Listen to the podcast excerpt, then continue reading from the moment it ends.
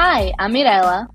And I'm Fede. Welcome to Boteco Talks, a platform where we have bar style conversations about topics relevant to personal finance and investing. We're two strangers who matched on Bumble and are now friends, figuring out our finances through this podcast. Boteco Talks' aim is to pull back the curtains on these seemingly complex subjects and talk about them as we would with friends at a bar. Every week, we're going to be sharing stories, breaking down ideas, and maybe even challenge some of the assumptions that you may have about personal finance. So join us at Boteco Talks.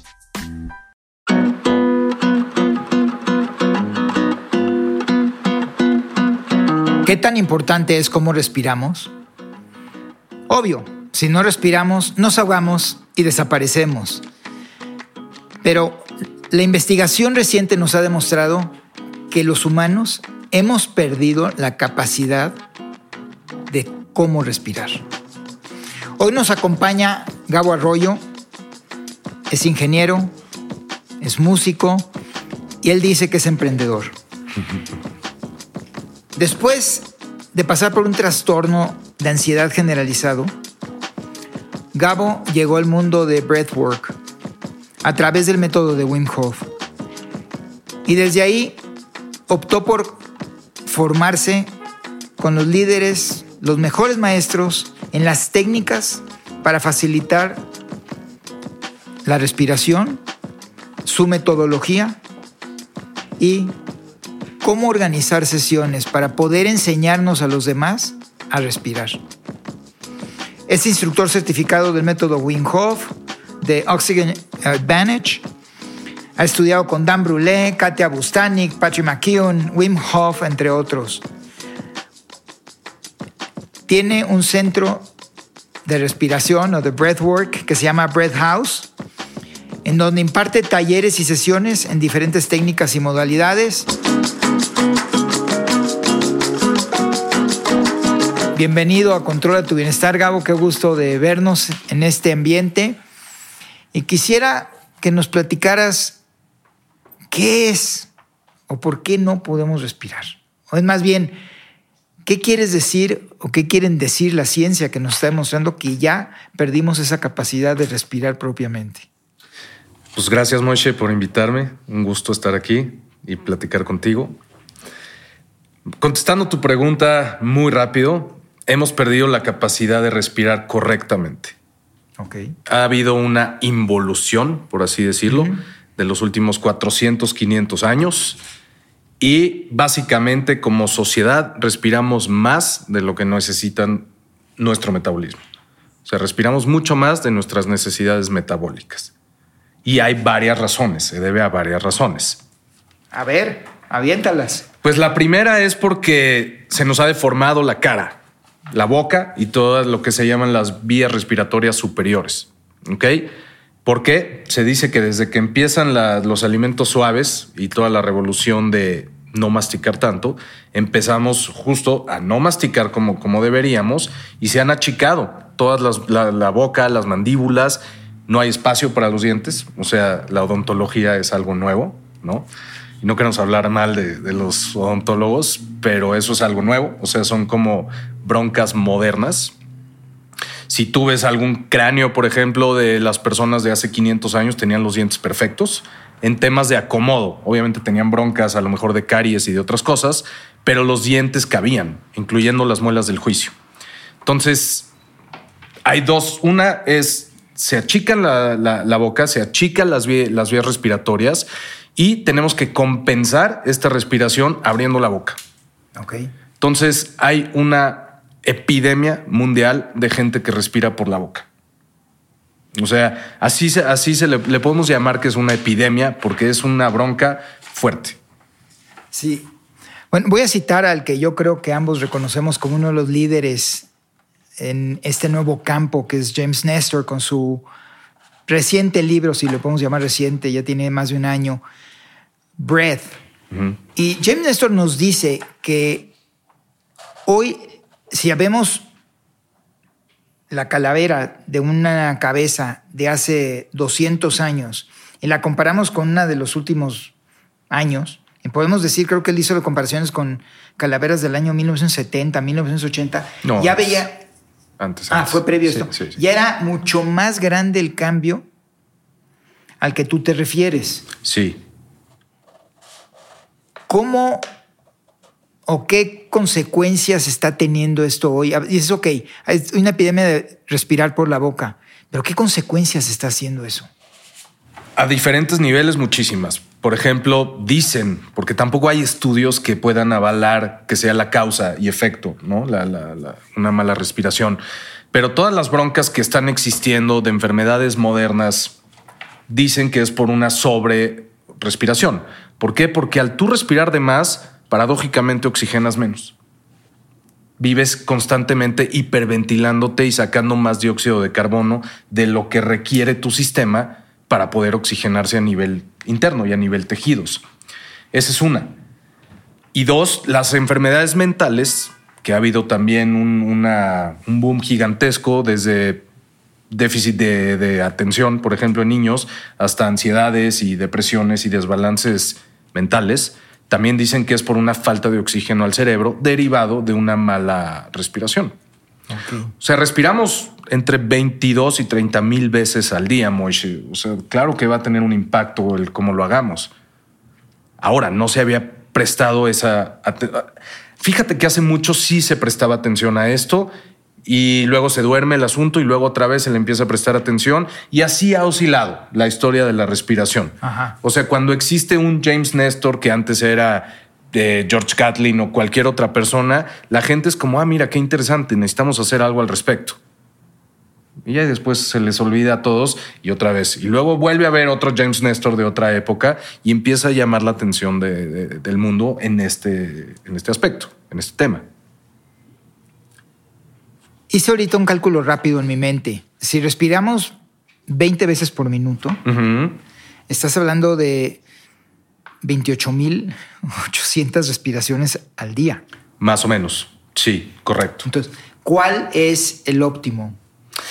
No hay óptimo porque depende mucho. Tus necesidades metabólicas son diferentes a las mías. Sí. ¿No?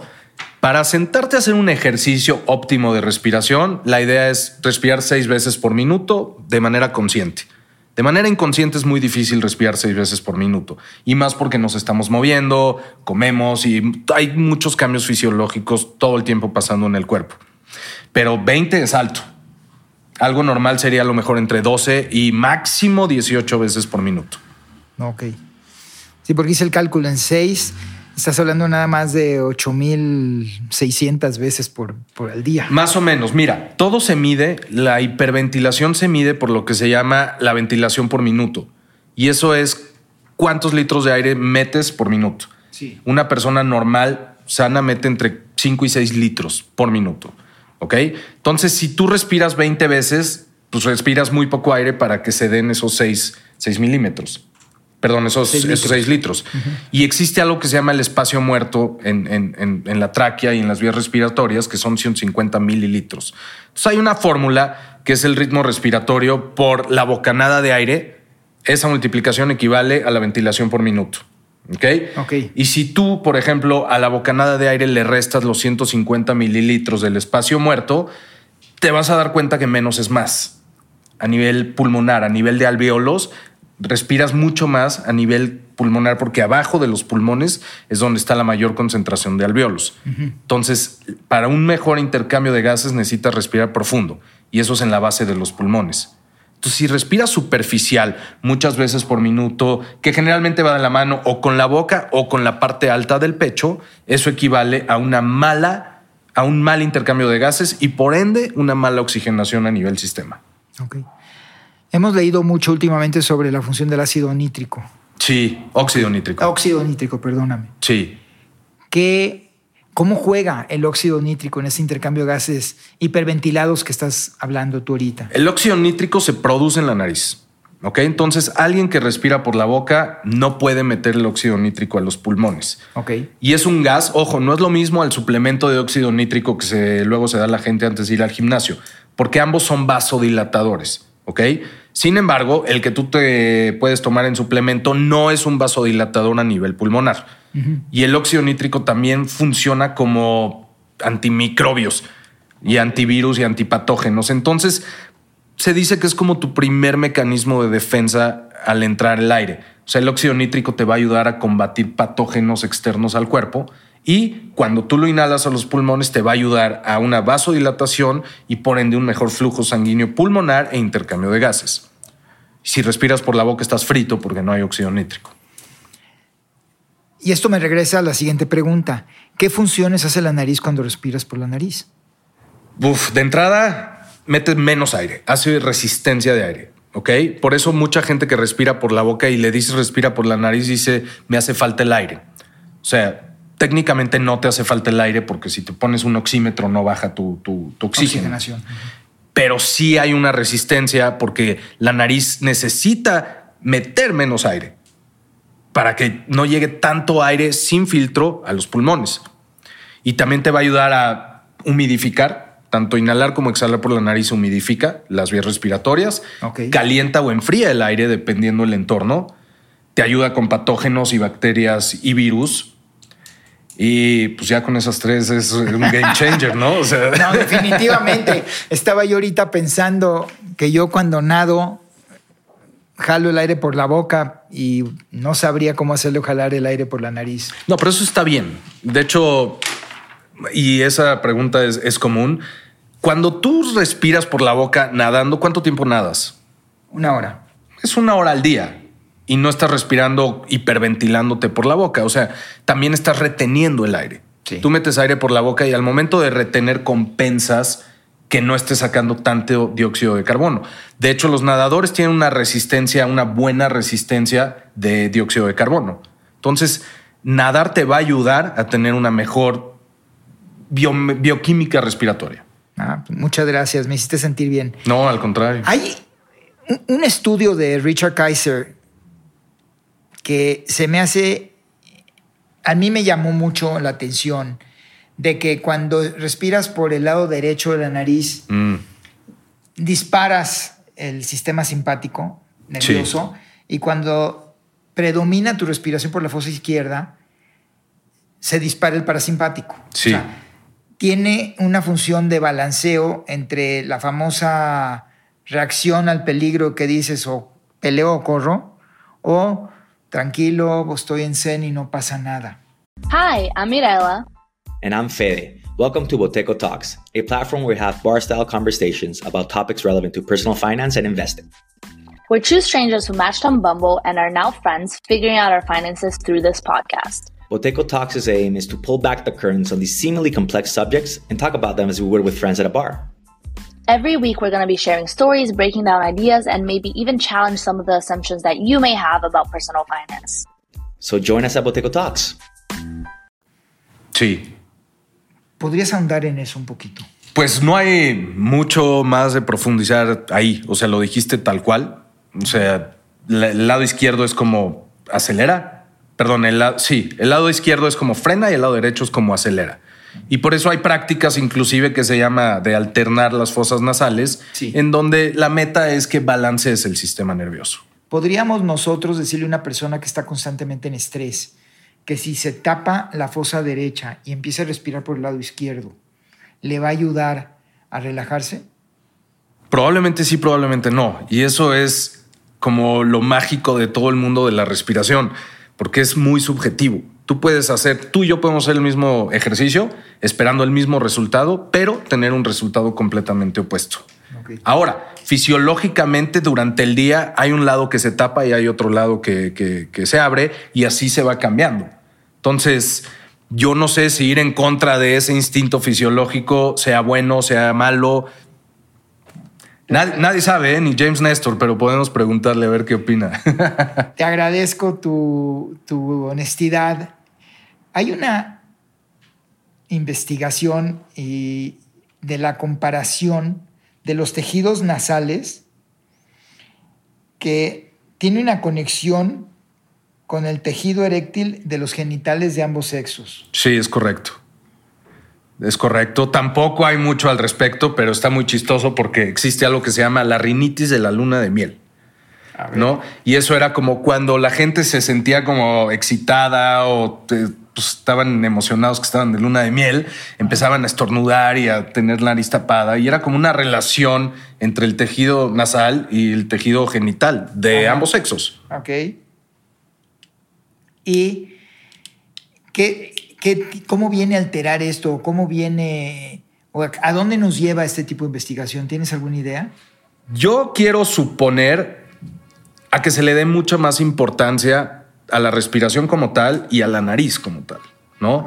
O sea, también ha estado mucho de moda el operarte la nariz así a la brava y hay un problema que se llama, creo que es el síndrome del espacio muerto, no recuerdo bien el nombre, pero es lo que le pasaba a Michael Jackson. Y es que te operan tanto y te quitan ya tanto tejido de la cavidad nasal que ya no sientes el aire. Ok. Y eso ha llevado a gente que se suicide por locura, porque no sienten que están respirando. Entonces, la nariz es mucho más importante de lo que creemos o a veces de lo que damos por hecho, ¿no? Entonces, si tengo la nariz ancha, chueca, Hay una forma de saber si respiras bien por la nariz o si requieres de algún tipo de cirugía para arreglar el tabique o, ah, o sea, no estamos hablando mal de la cirugía, a veces es, es necesaria. Pero, por ejemplo, un tabique desviado, muchas veces la nariz se adapta al tabique, ¿no? O sea, si tú agarras tus dedos y te estiras aquí e inhalas profundo y sientes una gran diferencia, entonces sí habría a lo mejor que hacer ahí una, intervención. Podría ser, sí, o ir con un otorrino a ver su, su opinión. Perfecto. O sea, y de hecho, si tú pones la lengua en el paladar, ahí empieza la cavidad nasal. Y el puño cabe adentro de tu cara en la cavidad nasal. Y la cavidad de la boca es chiquitita. Entonces, pues por algo también la naturaleza lo hizo de esa forma. Tú sabes que la gr- gran parte de la gente hoy está buscando cómo vivir más tiempo. Sí. ¿ok? En los 80 hubo un famoso estudio del el Framingham Study que duró 70 años, que demostró que el factor que más se rela- correlaciona con la longevidad fue la capacidad pulmonar y no necesariamente la salud cardiovascular o algunos otros elementos que son muy importantes. Sin duda. O sea, es obvio. Tienes tapadas las venas, te mueres. Claro. O te da un stroke o te da O un... comes basura. Exactamente.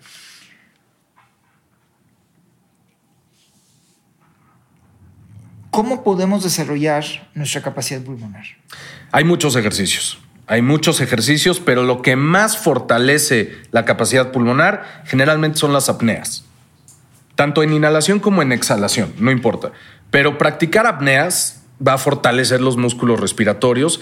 Y ojo, eh, la capacidad pulmonar tampoco se trata de cuánto aire metes, sino por, o sea, es más difícil inhalar por 30 segundos que inhalar mucho aire, ¿no? Entonces, la capacidad pulmonar no necesariamente se mide en el tamaño, porque sí, sí, la gente más grande tendría una capacidad pulmonar mayor y no Así es el es. caso. Entonces, la capacidad pulmonar es la capacidad de expansión de los pulmones, pero eso va de la mano también con la caja torácica. Porque si tú sacas los pulmones del cuerpo y los inflas, se inflan gigantesco. Lo que limita el espacio pulmonar es la caja torácica, no son los pulmones como tal. Entonces, ahí no es necesariamente hacer ejercicios respiratorios, sino hay que revisar también la mecánica del cuerpo, cómo se está moviendo la, la caja Ajá. torácica, cómo está tu espina, cómo está el diafragma. Es que yo recuerdo cuando hemos hecho los ejercicios de respiración de Wim Hof, Ajá. que en las primeras 30 respiraciones, pues retienes, tratas de retener el- la apnea. Apnea es no respirar. Ajá, es no retener el aire. Retener el aire por de 50 segundos a un minuto. Ya en los siguientes 30 ya lo puedes retener por un minuto y medio y en las siguientes 30 ya lo, ya lo retienes fácilmente por dos minutos. O sea, yo, yo lo he hecho y yo solo me he quedado impresionado cómo puedo pasar en un breve ejercicio de 16 minutos de apenas poder retener los 50 segundos a poderlo retener dos minutos. ¿Qué fue lo que desarrollé en esos 16 minutos? No es que hayas desarrollado algo, es que estás sacando demasiado dióxido de carbono. ¿Ok? La señal más fuerte que puede tener el cerebro para decirle al cuerpo respira es la acumulación de dióxido de carbono. Y cuando respiramos como Wim Hof, en la primera fase, que es como una hiperventilación, estamos sacando el dióxido de carbono.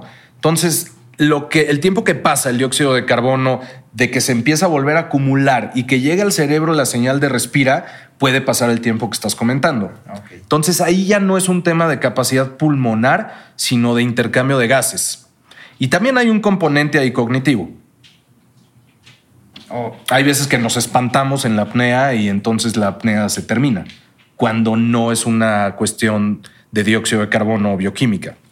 Quiero compartir una estadística que me asustó, pero que todo el mundo la enfrentamos y a lo mejor no la queremos reconocer. En 1850, la masa del índice del cuerpo, o sea, el BMI que se mide en los... El IMC. IMC en índice de masa corporal en español, aumentó, o sea, en 1850 el promedio, voy a agarrar en Estados Unidos porque aquí no tenemos las estadísticas, era entre el 20 y el 22 el número, donde arriba de 25 se consideraba... Obesidad. Gordito.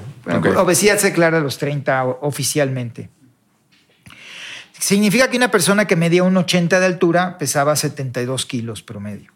Hoy es de esa misma persona tiene un índice promedio de 33, que ya es obeso, que significa que en lugar de pesar 72 kilos, pesa 97 kilos promedio. Independientemente que la gente come de más, estos malos hábitos, lo mencionaste al principio, respira de más. Y esto nos lleva a que la hiperventilación tiene en común los mismos efectos físicos en el cuerpo que el comer de más. O sea, por ejemplo, si respiras menos, es similar al ayuno. Te baja la presión sanguínea, la variabilidad cardíaca baja. Sube. Digo, sube y aumenta la energía. Entonces, sobre respirar no es resultado de hipertensión ni de dolores de cabeza, es la causa. Puede que sea la causa. Digo, pueden ser otras causas, definitivamente. O sea, de hecho, Moishe, el 70% de la grasa que quemamos, ¿sabes por dónde se quema? ¿Por la nariz? Por los pulmones. Ah, no sabía. Entonces, una mala respiración definitivamente va a limitar un, buen uso de grasa a nivel sistema, porque así la quemamos, usándola. Pues gracias por compartirnos este valiosísimo dato. Estoy revisando mis notas a ver si no se nos ha pasado nada. Lo de los niños. A ver, compártenos lo de los niños. Sí, yo creo que es bien importante que la gente que tiene hijos esté al tanto de cómo respiran los niños.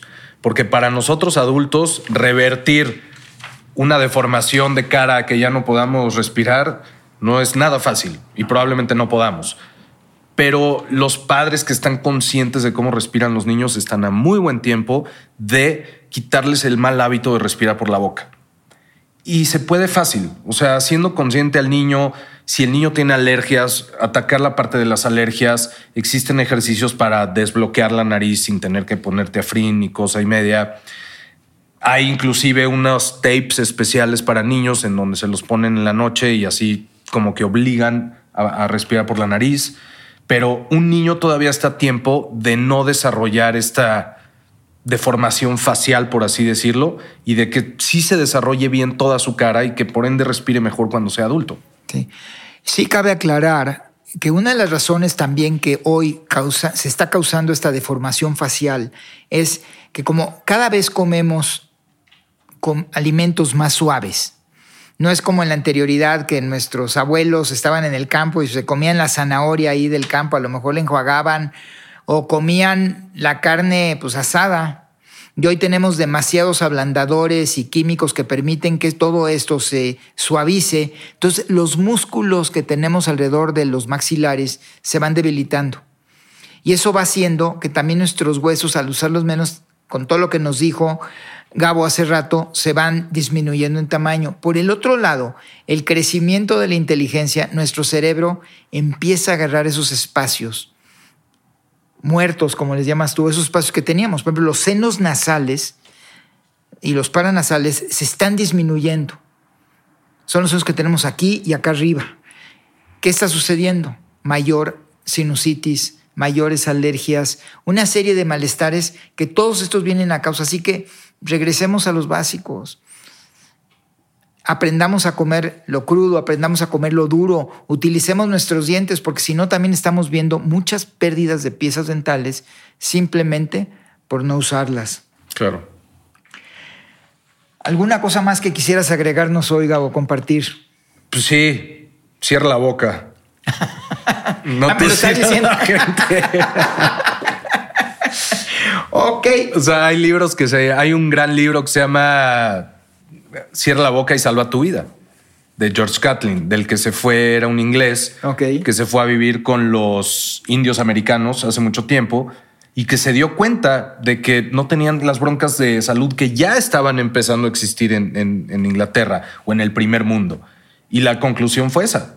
O sea que inclusive las madres después de amamantar a los bebés le cerraban la boca al bebé. Y todo el tiempo estaban enfocándose en eso. Entonces él escribe un libro de toda su experiencia que se llama Cierra la boca y salva tu vida. Ah, pues gracias por compartirlo. Eh, lo vamos a publicar para que todo el mundo tenga acceso a ello.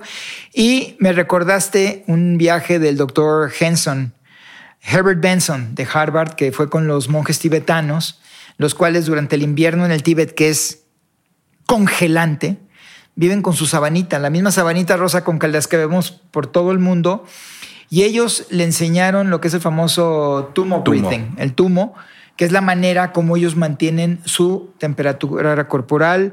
Y bueno, espero que en un futuro nos recibas otra vez para poder platicar de toda la experiencia de Wim Hof, tú como instructor de Wim Hof, y cómo él ha logrado conquistar locuras, como correr maratón en el Everest en shorts y descalzo, etcétera, simplemente a través de la respiración. respiración. Quisiera concluir resumiendo lo que nos has platicado hoy en la noche. Lo primero, cierra la boca, Respira por la nariz, respira lento, exhala, masca, ocasionalmente respira más. Sostén tu respiración y el cómo respiramos va a ser la diferencia. Gabo, mil gracias y recuerden suscríbanse al canal si les gustó. Controla tu bienestar. Gracias a ti, Moishe. Ojalá nos vemos pronto.